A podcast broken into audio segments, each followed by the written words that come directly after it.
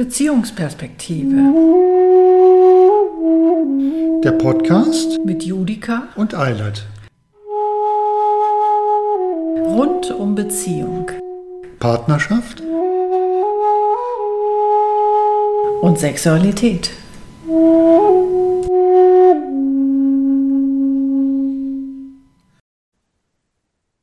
Moin, moin. moin, moin. Wir sind nämlich hier in der Nordsee bei Christina und Rainer. Und ja, haben gedacht, es ist mal wieder Zeit, mit unseren Tischgesprächen weiterzumachen. Äh, wollen wir mal loslegen, ne? Genau. Ja. Hm. Komisch. Irgendwie so 2000 ist so ein Jahr, ähm, ja, wie so ein Jahr keine Erinnerung. Man, also da ploppt auch gerade gar nicht so viel hoch, außer dass wir offen dafür waren, mit Kindern kommen können. Also jedenfalls zu diesem Silvester nur ganz kurz. Es ist Hm. natürlich auch nicht so furchtbar ereignisreich, aber wir hatten da, wir sind, glaube ich, von Berlin nach Köln gefahren über die Silvesternacht. Ah, das stimmt. Und dann sind wir in Bielefeld, was es ja gar nicht gibt, in Wirklichkeit, ähm, sind wir einfach nur auf irgendeinen Rastplatz, glaube ich, gefahren.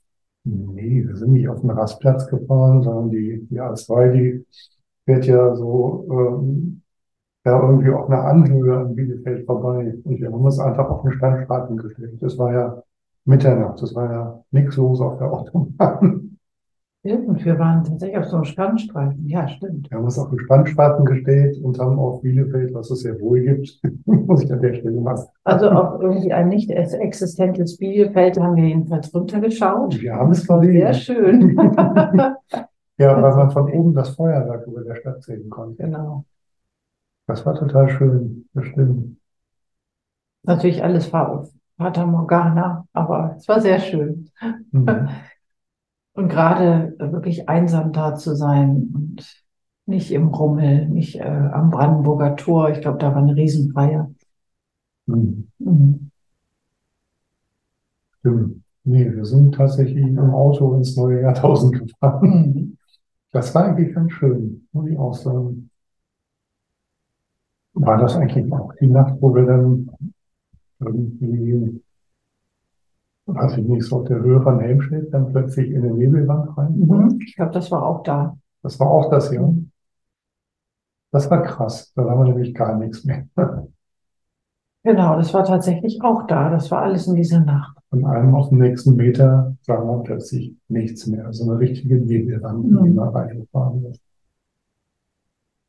Also ich war zu dem Zeitpunkt echt noch so ein bisschen, ähm, also viel mehr vertrauensvoll tatsächlich noch als heutzutage, zumindest was das angeht. Hm. Also ich glaube, ich bin da durchaus durchgefahren und ich hatte, ich hatte überhaupt keine Probleme damit. Also bin natürlich langsam gefahren und alle anderen sind auch langsam gefahren, aber heutzutage hätte ich, ähm, hätte ich irgendwie eine, eine Angst, die völlig unbegründet ist, dass da Mhm. irgendwas plötzlich im Weg ist und ich in voller Wucht da wie eine Ramme oder so. Bist du da gefahren? Ja, ich bin, also wir sind beide gefahren. Wir sind, aber ich glaube, ich bin da gefahren, als diese Nebelwand da gerade war. Hm. Mhm. Hm. Genau, aber das war nur das, das Millennium. Hm. Ähm, was war sonst noch 2000? 2000, genau. Was war da sonst noch? Also ich fürchte tatsächlich fast, das war insofern für mich ein bewusstseinstrübes Jahr, weil ich wahrscheinlich voll in meinem Klavierbauding drin war, voll im Beruf aufgegangen war.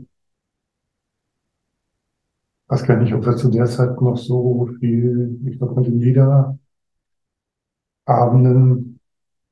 die so 97, 98 bestimmt haben, nachdem wir die Lieder da ähm, vertont hatten von Albert, war da, glaube ich, in 2000, äh, dass das, das ebbte da so ab. Ich hatte auch keine ab. Lust mehr darauf. Hm.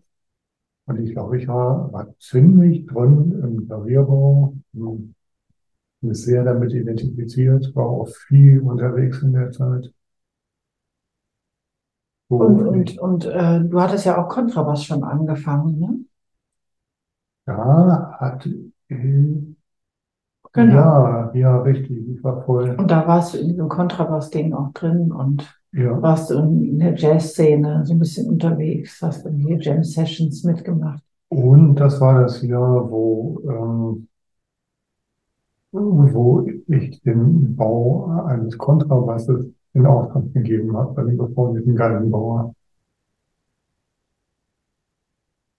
Ja, genau. Da hast du ja ganz viel ähm, mit dazu beigetragen. Mhm. Wir haben ihn ja gemeinsam finanziert. War übrigens ganz lieb von dir. Ja, klar. Stimmt, und ich hab, ich hatte damals, ähm, also so angefixt von den Liedern, habe ich damals angefangen, tatsächlich ein Stück zu schreiben, ein, ähm, ein Trio zu schreiben. Also das habe ich auch zu Ende geschrieben und das wollte ich immer aufhören. Mit Kontrabass, Klavier und Gesang. Gesang. Und ich wollte es auf jeden Fall aufhören. Ich wollte das dann auch als Hauskonzert machen. Also wir hatten ja damals schon diese kleinen Salons in, in unserem kleinen Raum. Ja. Und äh, ich habe, ähm, ja, das ist nie dazu gekommen. Irgendwo hat mich dann der Mut dann leider doch verlassen. Aber zu dem Zeitpunkt war ich also mit Feuer und Flamme dabei und habe irgendwie das Gefühl gehabt, ich, äh, ich will mich da, also ich will da weiterkommen. Ich will irgendwie da in ein bisschen kompositorische Richtung gehen.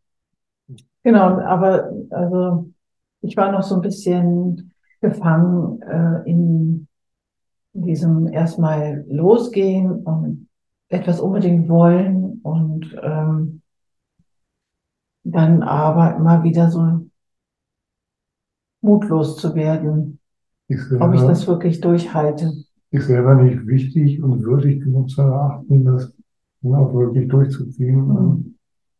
Von anderen einzufordern, dass sie mit dranbleiben. Ja, ja, und die waren eigentlich alle, die fanden das alle total spannend und äh, Und, ähm, immer wieder war mein Gefühl, ach, ist das wirklich gut genug und ähm, können die, finden die am Ende das vielleicht dann doch eher so ein bisschen sehr dilettantisch und ja, ich war da irgendwie so in diesem Selbstbewerter-Ding total drin und also konnte mir einfach nicht vorstellen, von anderen irgendwie positiv bewertet zu werden in dem Punkt. hm, Und gleichzeitig war es mir aber so wichtig. Und ja, das prallte gegeneinander und löste so eine Starre aus und so, ein, so eine Mutlosigkeit. hm. Ja, das liegt bis heute noch irgendwo in irgendeiner Schublade. Hm. Willst du es nochmal aufgreifen? Ich könnte es mir nochmal angucken. Also ich weiß es im Moment nicht. Vielleicht ist, also das hat sich vielleicht auch überholt. Hm. Wenn ich heute das, sowas nochmal neu schreiben würde, würde das vielleicht anders werden. Hm. Aber wäre spannend, da einfach mal drauf zu gucken. Mhm. Ne? Können wir ja demnächst machen. Wir wollten ja sowieso unsere Liebesbriefe Ja, genau. nochmal vorgraben und das Genau. Angucken. Hm. Genau. Ja, viel mehr fällt mir gerade tatsächlich nicht ein zu, zum Jahr 2000. Das Also, ja, es ist, war, glaube ich, glaube, es, es schwelte da alles noch so. Es war dann noch nicht so richtig losgegangen. Also vielleicht war ja auch bei was, den, was meinst du jetzt, was da gespielt hat, was noch nicht richtig losgegangen war? Das klingt jetzt spannend. Also einerseits natürlich eben das mit den Kindern, also das mit der, mit dem einen Kind, was erstmal sozusagen so die, wo, wo wir das erstmal eröffnet haben, dass das jetzt kommen könnte. Ähm, und das war alles so ein bisschen in der Schwebe. Also es war, das war in der Schwebe, aber alles andere eigentlich auch. Haben wir da eigentlich schon überlegt, ob wir nach einem Haus suchen, in dem man Hauskonzerte machen kann? Da waren wir noch ähm, äh, mit Wohnungen beschäftigt. Also wir, wir hatten noch an Ladenwohnungen gedacht. Und auf jeden Fall waren wir auf der Suche nach einem neuen Wohnort, wo wir auch Hauskonzerte machen können, weil wir immer noch Lust hatten, diese, diese Salonkonzerte, die dann in der Wohnung in so einem kleinen 18 Quadratmeter Raum gemacht hatten, der schallisiert, weil das man auch Lärm machen konnte. Genau. Und ähm, Mhm. das war aber einfach zu klein. Das war zu klein, ja. Und also ich glaube, du hattest doch, also dieser eine Mitlehrling, ähm, der hatte doch inzwischen so eine äh, Fabriketage gekauft, äh, gemietet. Mhm. Und der machte da auch so Werkstattkonzerte. Der hatte also seinen Hinter- eine Hinterhofremise. Ah ja, genau. Das war, das war eine schöne Location. Ja, stimmt. Genau, und das hatte uns so ein bisschen angefixt, äh, so in die Richtung auch zu gehen. Also es war noch mehr, mehr Werkstattkonzerte, die Mhm. wir uns so vorgestellt hatten. Genau, und ich hatte irgendwie große Idee mit Seminarhäusern, also Seminarraum sozusagen, den man dann gleichzeitig auch nutzen kann. Mhm. Genau, also sozusagen du als Werkstatt und als Raum für Hauskonzerte oder Werkstattkonzerte und ich als Seminar und dachte dann, ja, da mache ich dann mal eine Klavierimprovisation und äh, verschiedenste andere Seminare. Also stimmt, ich hatte zu der Zeit richtig Pläne, ganz viel zu machen. Und dann kam aber dann 2001 das Kind erstmal. 2003 dann die. Genau, das erste Mhm. Kind kam Mhm. dann 2001. Ähm, und damit war, also ge- genau, es, also schon während der Schwangerschaft habe ich mir gesagt, so, okay, das, äh, das erste Jahr wird auf jeden Fall, ähm, also gehört dem Kind. Mhm. Und ich werde mich kümmern. Ich bin dieses Jahr über auf jeden Mhm. Fall für das Kind da. Mhm. Ja, aber ich glaube, bis zu 2000 gibt es einfach nicht so viel zu erzählen. Ich, ich war jetzt auch schon so ein bisschen fast in 2001. Ja, Also ich Ja. finde, das ist auch in Ordnung. ja, völlig in Ordnung. Mhm. Also äh, vielleicht nur noch ganz kurz zur Schwangerschaft. Also die war ganz toll. Die war wirklich ganz toll. Und gleichzeitig war aber auch das Gefühl so, oh ja, jetzt bin ich nicht nur mehr für mich verantwortlich. Eigentlich seit dem, dass ich das wusste, äh, war dann klar, okay, da ist ein kleines Menschlein in mir drin und für das bin ich jetzt auch mitverantwortlich. Und wir sind jetzt zu zweit und ich muss jetzt aufpassen. Und manchmal bin ich so die Treppe hochgestiegen oder runter, wollte ich dann so in altbewährter Weise dann so die Treppe runter Mhm. rasen und habe dann echt so jäh angehalten und dachte mir, oh nee, du bist nicht mehr alleine, also reiß dich zusammen. Mhm. War das dann, dann äh, in der fortgeschrittenen Schwanger- Schwangerschaft oder? Nee, nee, das war ganz von Anfang. Anfang, ganz von Anfang schon. Mhm. Sobald ich das wusste, war dieses Gefühl da. Mhm. Jetzt gerade nochmal um zurückrechnen, wann, wann Johannes eigentlich gezeugt worden ist.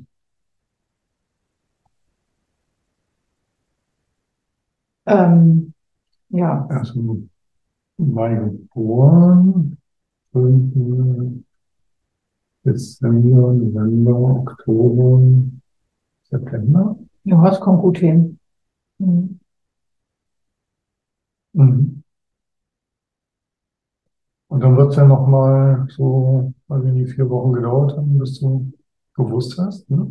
Ähm, fast zwei Monate. Fast zwei Monate. Nee, genau zwei Monate. Also Mhm. Grunde war es tatsächlich nach neun Wochen. Und also bei dem zweiten Kind war es auch nach neun Wochen, dass ich das, also dass ich die Bestätigung hatte. Also bei dem ersten Kind ähm,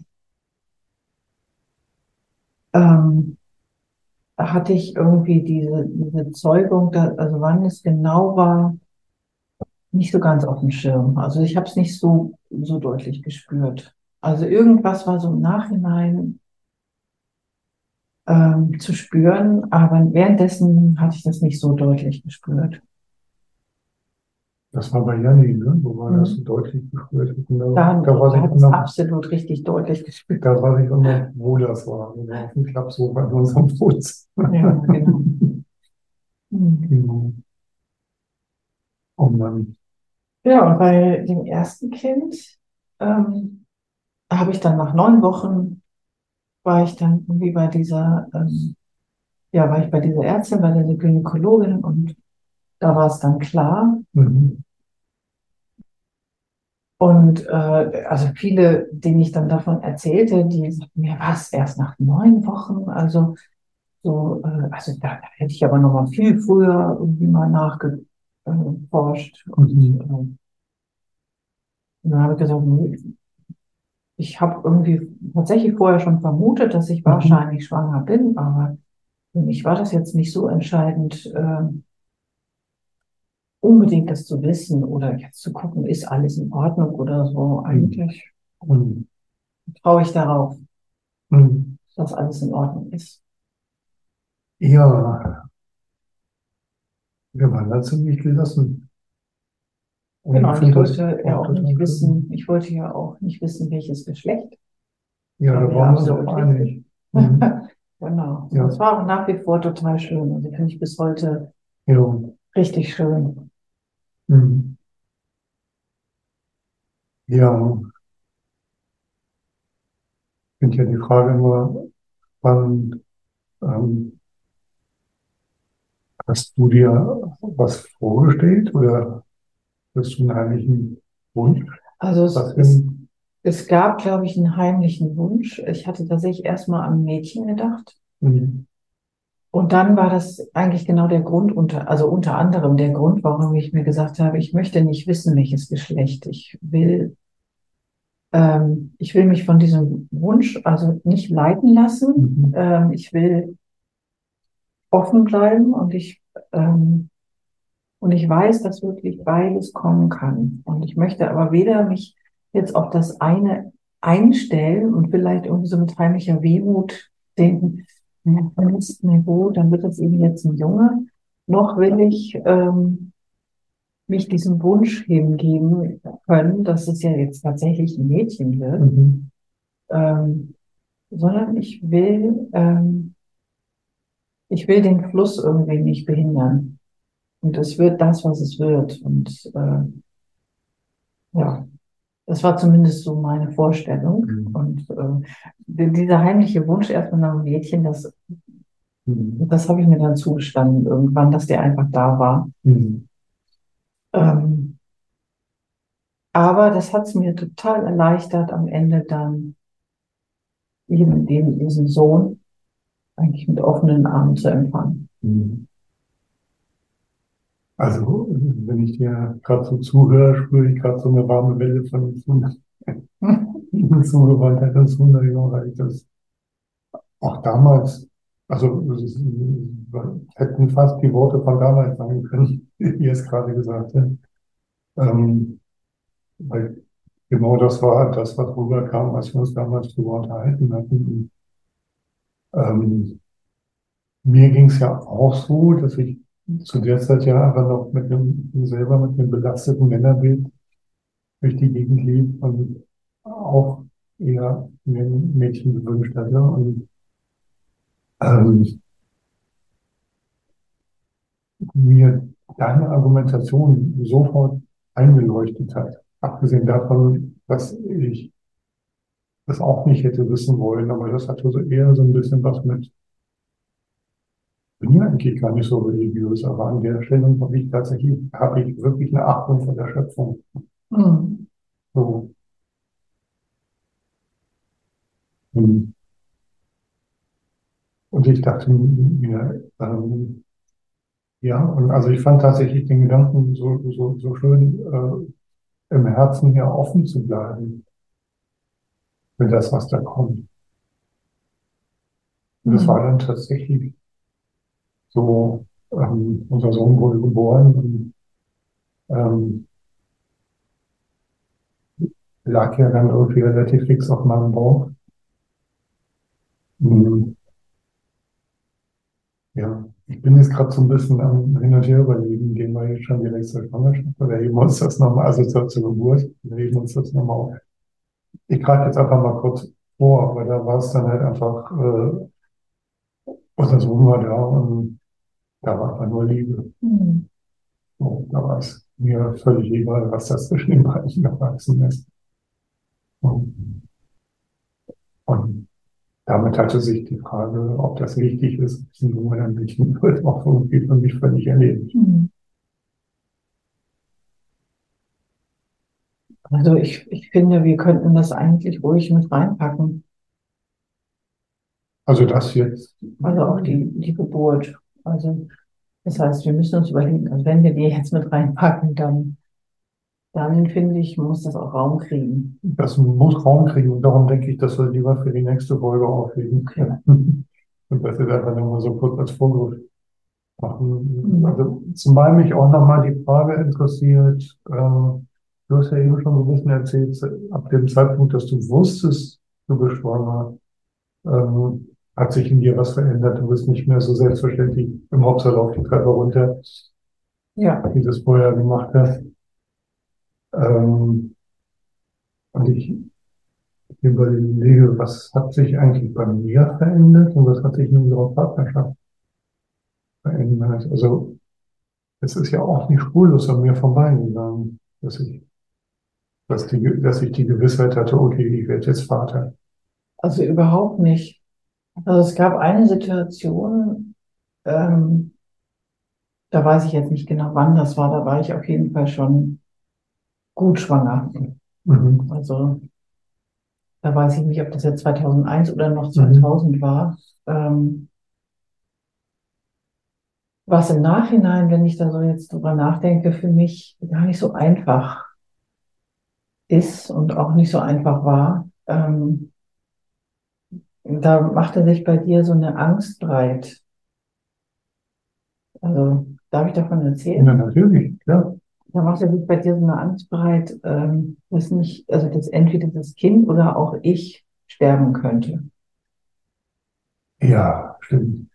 Und, Ich ähm, wollte dich nicht verlieren. Das, hm.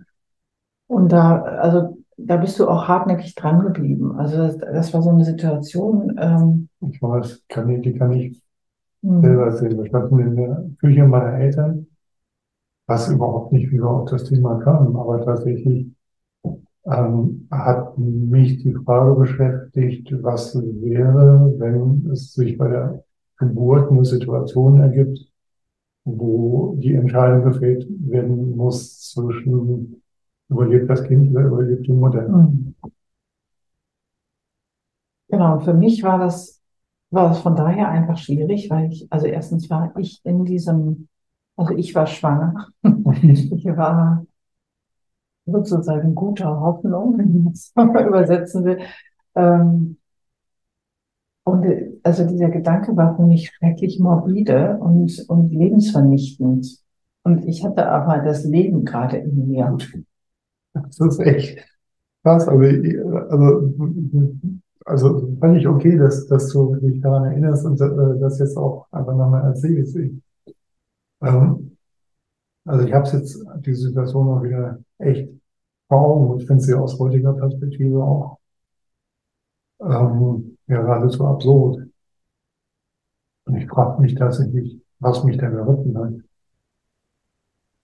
Und ich, also ich, ich weiß noch genau, wie wir da äh, in der Küche standen und beide so ein bisschen da an, an, an dieser Küchenschrankwand stehend, ja, meine Mutter dann auch irgendwie in die Küche rumrüttelte und irgendwie müssen wir auf das Thema gekommen sein.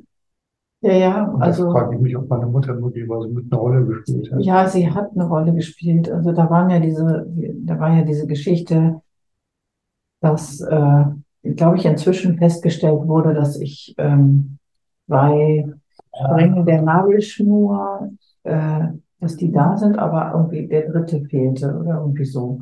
Und das sozusagen, oder das, Also, es, ähm, also zumindest fehlte irgendwie ich was. glaube, es gibt normalerweise zwei Nabelschnurarterien und Und eine davon Du hattest, äh, beziehungsweise ähm, ihr wart nur mit einer nervischen Arterie miteinander verbunden. Genau.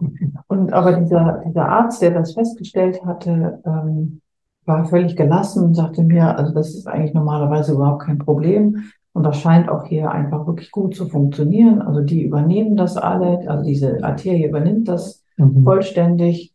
Also das, da brauchen sie sich gar keine Sorgen zu machen. Und für mich war damit die Sache echt geklärt. Mhm. Und ich ähm, war eben in meinem Gefühl von, mir kann eigentlich nicht was, nichts passieren. Selbe Vertrauen wie in der Nebelwand. Ja, genau. Ja. Und, ähm, und dann kam ihm, also das war eben dieser, dieser Anruf deiner Mutter, ne, die dann so durch die Blume ihre Sorge durchblicken ließ, indem sie sagte, ach, ich finde das ja so toll, dass du so viel Vertrauen da rein hast, dass da ja nichts passiert. Also das finde ich ja richtig gut. Und es war so, ja, es war tatsächlich durch die Blume gesagt, so, also ich hätte ja kein Vertrauen. Ich, äh, mir ist, ähm, mir wird da eigentlich Himmel Angst, wenn ich daran denke, aber es ist ganz toll, dass du so viel Vertrauen hast. naja, und ähm, also es war für mich eher wirklich ein Grund, noch mehr irgendwie in meine, in meine Burg des Vertrauens irgendwie zu gehen, mhm. sozusagen so. Und ich muss mich aber andererseits auch echt davon abschotten. Also ähm, bleibt mir wirklich ein bisschen vom Leibe jetzt. Mhm. Also ich werde hier Mutter und ich habe hier gerade irgendwie meine Aufgabe. Ja, und mit der habe ich echt genug zu tun. Da erinnere ich mich auch dran, dass du, dass, dass du mir das damals erzählt hast. Und das fand ich tatsächlich, also da habe ich, habe ich mich zumindest innerlich auch vor dich gestellt. Mhm, ja, hast du, auf jeden Fall. Aber es ist krass, wie, wie ich halt trotzdem irgendwie, ähm, also ich dachte gerade, das Vertrauen ins Leben ist echt was, das habe ich durch dich gelernt. Mhm. Mehr ins Leben zu vertrauen. Mhm. Ja, und das war tatsächlich für mich auch, also im Grunde war das eine hochspirituelle Zeit. Äh, auch wenn wir das damals auch gar nicht so benannt haben. Und ich, ähm, aber für mich war das Lebenselixier. Also es war auch Lebenselixier zu vertrauen, denn das war das Einzige, was ich hatte. Und es mhm. war auch das Höchste, was ich hatte. Mhm. Und dann, ähm, damit war eben, also Gott sei Dank hat sozusagen diese, diese Küchensituation da mein Vertrauen nicht äh, zerstört, sondern das, das Vertrauen war wirklich ganz sicher in, in mir. Und also ich, ich war, glaube ich, so weit, dass ich dann eher nur gedacht habe, oh je, das ist für dich bestimmt ein blödes Gefühl. Und doch, aber ich habe mich auch abgegrenzt. Ich habe auch gesagt, so äh, mhm. will ich jetzt gerade nicht. Und damals warst du aber noch so ein bisschen auf dem Trip, also in dem Moment, äh, zu sagen, so, ja, aber da, da, also man kann nicht einfach davor wegrennen. Man kann das nicht einfach irgendwie wegschieben. Das ist eine wichtige Geschichte und damit muss man sich auch auseinandersetzen. Und so. Ja. Und das hat es mir ein bisschen schwer gemacht, also weil ich gemerkt habe, so äh, da mhm. ähm, wird jetzt was von mir verlangt, das geht einfach nicht. Ja, und ich hatte tatsächlich so ein bisschen Panik ähm, bei den Gedanken, dich zu verlieren. Mhm. So. Und ich kann aus heutiger Sicht kann ich beide Positionen total nachvollziehen. Also für mich als ein Mann, der dich schon seit zwölf Jahren kannte und aber das Kind, was da irgendwann mal kommen wird, ähm, als für mich noch nicht greifbar war, im wahrsten Sinne des Wortes. Ähm, ja, also da war es klar, so, ich wollte dich nicht verlieren, ne? so, mhm. so ein Kind, was für mich noch nicht greifbar war.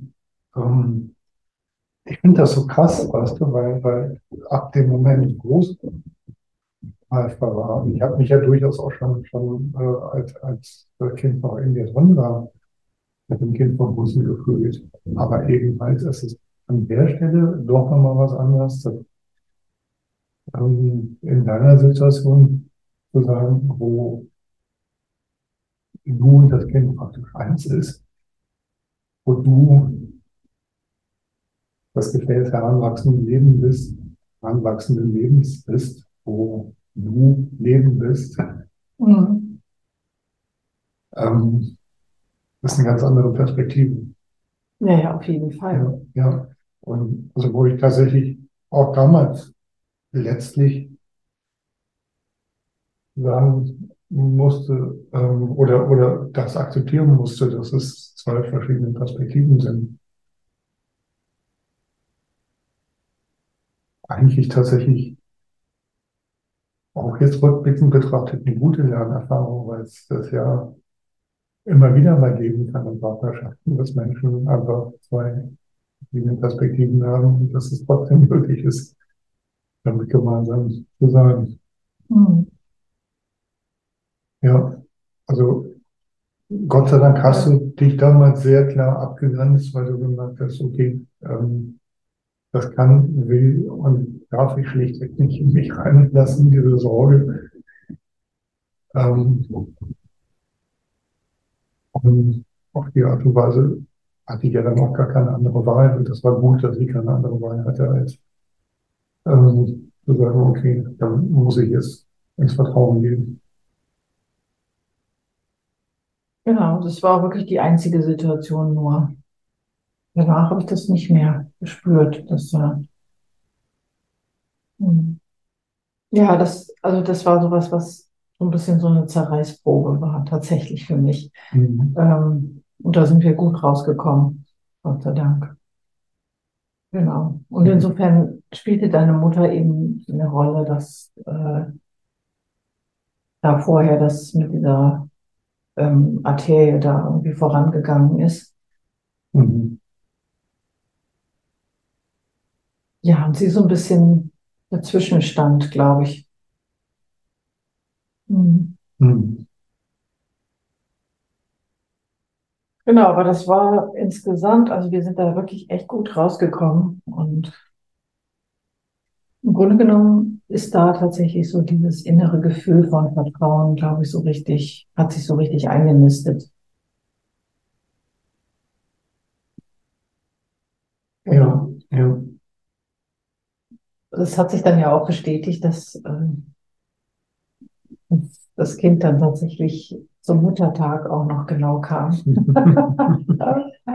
ja. Und ich, ich das ja immer als Geschenk angesehen habe. Mhm. Ja. Mhm. Genau. Und dass ich tatsächlich dann nochmal am Tag der Geburt für vier Stunden Angst hatte, dich zu verlieren. Das lassen wir jetzt einfach mal Cliffhanger für die nächste Folge. Genau, also wie die Geburt dann wirklich verlaufen ist, das machen wir nächste Folge. Ja, ja. So. Nur so viel schon vorgreifen, tatsächlich war meine Haltung da dann eine ganz andere. Auf jeden Fall jeden Fall. Mhm. Ach, da steigt mir gleich das Wasser wieder in die Augen. ja. ja. Sollen wir es dabei belassen? Finde ich jetzt für heute eigentlich. Aber auch noch was von wirklich vom Belang gefunden. Und sogar 2000. Das war alles ja. noch das Jahr 2000. Mhm. Also es war keineswegs unbedeutend. Ja. Ich würde sagen, bis zum nächsten Mal. Genau. Und habt eine gute Zeit. Bis dahin. Tschüss. Genau, habt eine gute Zeit. Wenn euch unsere Tischgespräche gefallen, abonniert uns gern. oder wenn ihr Kontakt zu uns aufnehmen wollt, findet ihr uns auf unserer Website beziehungsperspektive.de.